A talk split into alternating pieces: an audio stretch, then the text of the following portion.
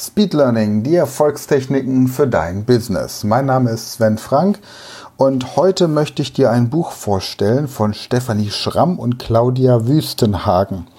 Das Buch heißt Das Alphabet des Denkens, wie Sprache unsere Gedanken und Gefühle prägt.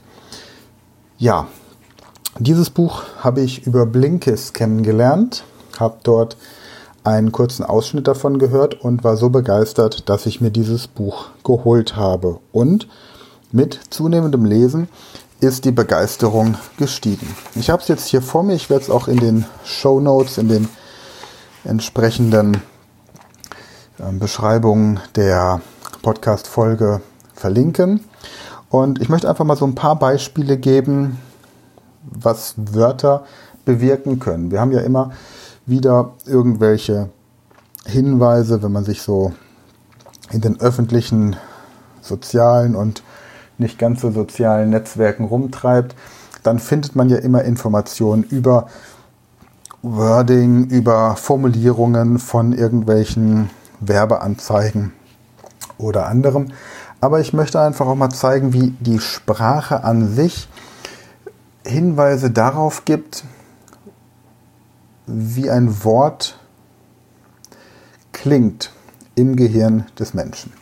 Jetzt mal ohne den Hintergrund einer manipulativen Technik, sondern einfach nur mit, dem, mit der Erkenntnis, dass ja Sprach, von der Sprachentwicklung her, irgendwann mal jemand auf die Idee gekommen sein muss, einen Baum als einen Baum, eine Biene als eine Biene und einen Wolf als einen Wolf zu bezeichnen. Nehmen wir mal als Beispiel den Buchstaben I. Wörter, die das Wort, den Buchstaben I enthalten, wirken anders als zum Beispiel Wörter, die ein O enthalten. Nehmen wir mal das Beispiel Liebe, Paradies, Frieden, Mini, Mickrig, Ähm, minimal. Auch so Sachen wie Fliege, Biene, die klingen einfach so klein und süß. Viele weibliche Formen verwenden ein i. Zum Beispiel, wir haben den Turbo, aber die Turbine. Wir haben ähm, die Kantine. Also Wörter, die auf INE enden, sind oft weiblich im Deutschen. Das I ist von, seinem, von seiner Aussprache her etwas, das dazu führt, dass wir unseren Mund wie beim Lächeln zum Beispiel bilden. Also wenn ich jetzt eine Anita zum Beispiel, ja, eine Anita klingt irgendwie anders als eine Gertrud. Ja, es mögen mir die Gertruds da draußen verzeihen oder eine Olga eine Stefanie klingt anders als eine Olga. Eine Astrid klingt anders als eine Trixie. Und wenn ich jetzt einen Namen höre und jemand heißt zum Beispiel Jenny oder Jennifer, Steffi, Stefanie, Alex oder Trixie, dann hat das eine unterschiedliche Wirkung auf mich. Und es gibt jetzt ein paar Leute, die sich damit ein bisschen intensiver beschäftigt haben. Hier wird zum Beispiel von einem hm, Menschen gesprochen, der das Asperger-Syndrom hat. Und sein Name ist Daniel Tammet. Und Daniel hat erzählt, Daniel hat erzählt, im Deutschen fangen kleine runde Dinge häufig mit KN an wie Knoblauch, Knolle, Knoten, Knospe und lange und dünne Sachen oft mit Str, wie Strand, Strecke, Straße oder Strahlen. Genauso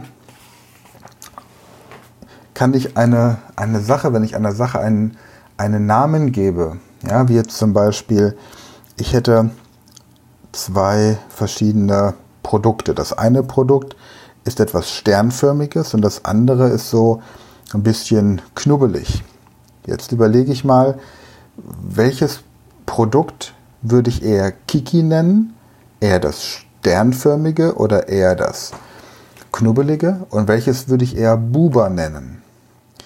Und auch hier gab es zum Beispiel einen Hirnforscher, der nennt sich Ramach, Rach, Ramachandran. Ramachandran. Vilayanur Ramachandran.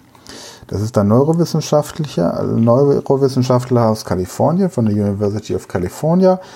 Und er hat beispielsweise mit einer Testgruppe ein Alphabet der Marsbewohner besprochen. Er hat überhaupt nicht in Frage gestellt, ob es Marsbewohner gibt, sondern er hat einfach nur gesagt, es gibt hier verschiedene Alphabete und es gibt hier einmal einen Stern und so ein Knubbelbild und das eine nennt sich Kiki, das andere Buba und dann sollte man sich eben überlegen, was denn davon Kiki sei und was Buba. Und die meisten Menschen verbinden das spitze Sternförmige mit Kiki und das abgerundete Knubbelartige mit Buba.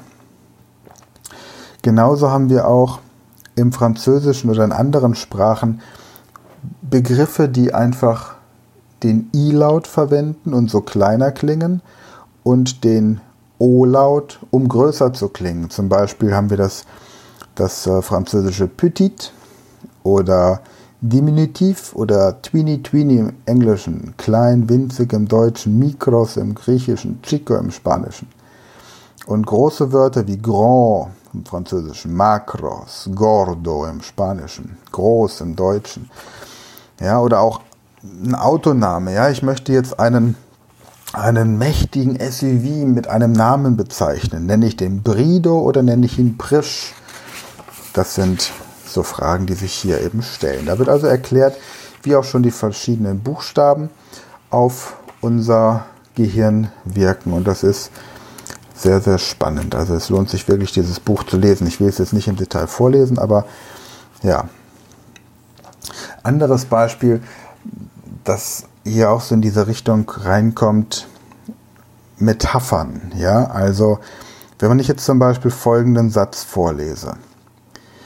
Das Verbrechen in Frankfurt ist eine Bestie. Vor fünf Jahren war Frankfurt in einem guten Zustand ohne offensichtliche Schwachstellen. In den vergangenen fünf Jahren jedoch sind die Abwehrsysteme der Stadt schwächer geworden und die Stadt ist dem Verbrechen erlegen. Heute gibt es mehr als 55.000 kriminelle Zwischenfälle im Jahr. Die Zahl hat um mehr als 10.000 zugenommen. Es besteht die Befürchtung, dass noch ernstere Probleme entstehen, wenn die Stadt ihre Stärke nicht bald zurückgewinnt. So, die Frage ist, was braucht Frankfurt jetzt, um dem Verbrechen Herr zu werden? Denk mal kurz drüber nach. Anderes Beispiel.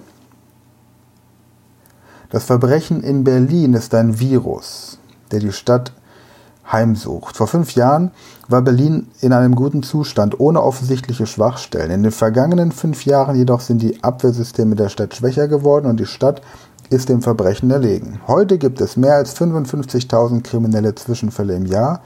Die Zahl hat sich um mehr als 10.000 erhöht. Es besteht die Befürchtung, dass noch ernstere Probleme entstehen, wenn die Stadt ihre Stärke nicht bald zurückgewinnt. Was braucht Berlin, um dem Verbrechen Herr zu werden? So, was habe ich jetzt gemacht? Ich habe im ersten Schritt das Verbrechen in Frankfurt als eine Bestie beschrieben und im zweiten Schritt das Verbrechen in Berlin als ein Virus.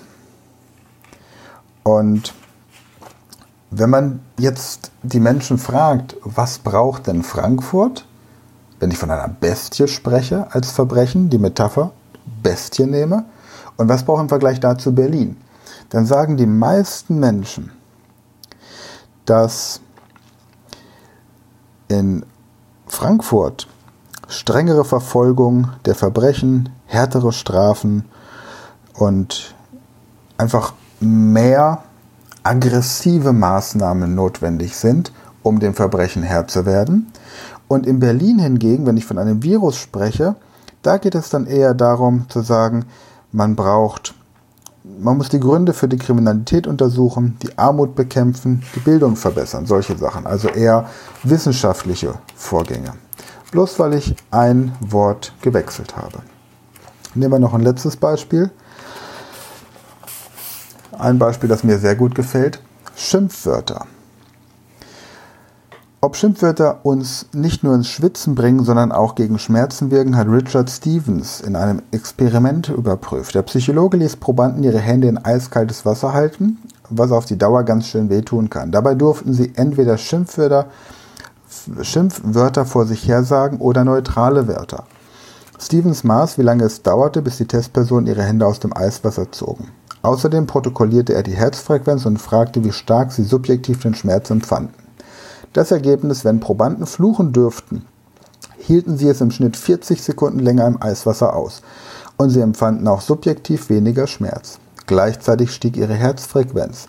Heftiges Schimpfen kann also gegen akuten Schmerz helfen. So. Und er hat tatsächlich verglichen, ob die Leute zum Beispiel fuck, fuck, fuck, fuck, fuck, fuck, fuck sagen oder sagen das F-Wort, das F-Wort, das F-Wort, das F-Wort, was prinzipiell vom Inhalt genau das gleiche ist. Aber natürlich eine andere Emotion hervorruft. Hochspannendes Buch, ich kann es wirklich nur empfehlen und ihr werdet von da an Nachrichten und auch andere Dinge, die euch so im Alltag begegnen, mit anderen Augen sehen und mit anderen Ohren hören. Gut, dann bedanke ich mich für heute. Für diesen heutigen Sonntag sind wir wieder soweit durch mit dem Thema. Diesmal eine Buchvorstellung.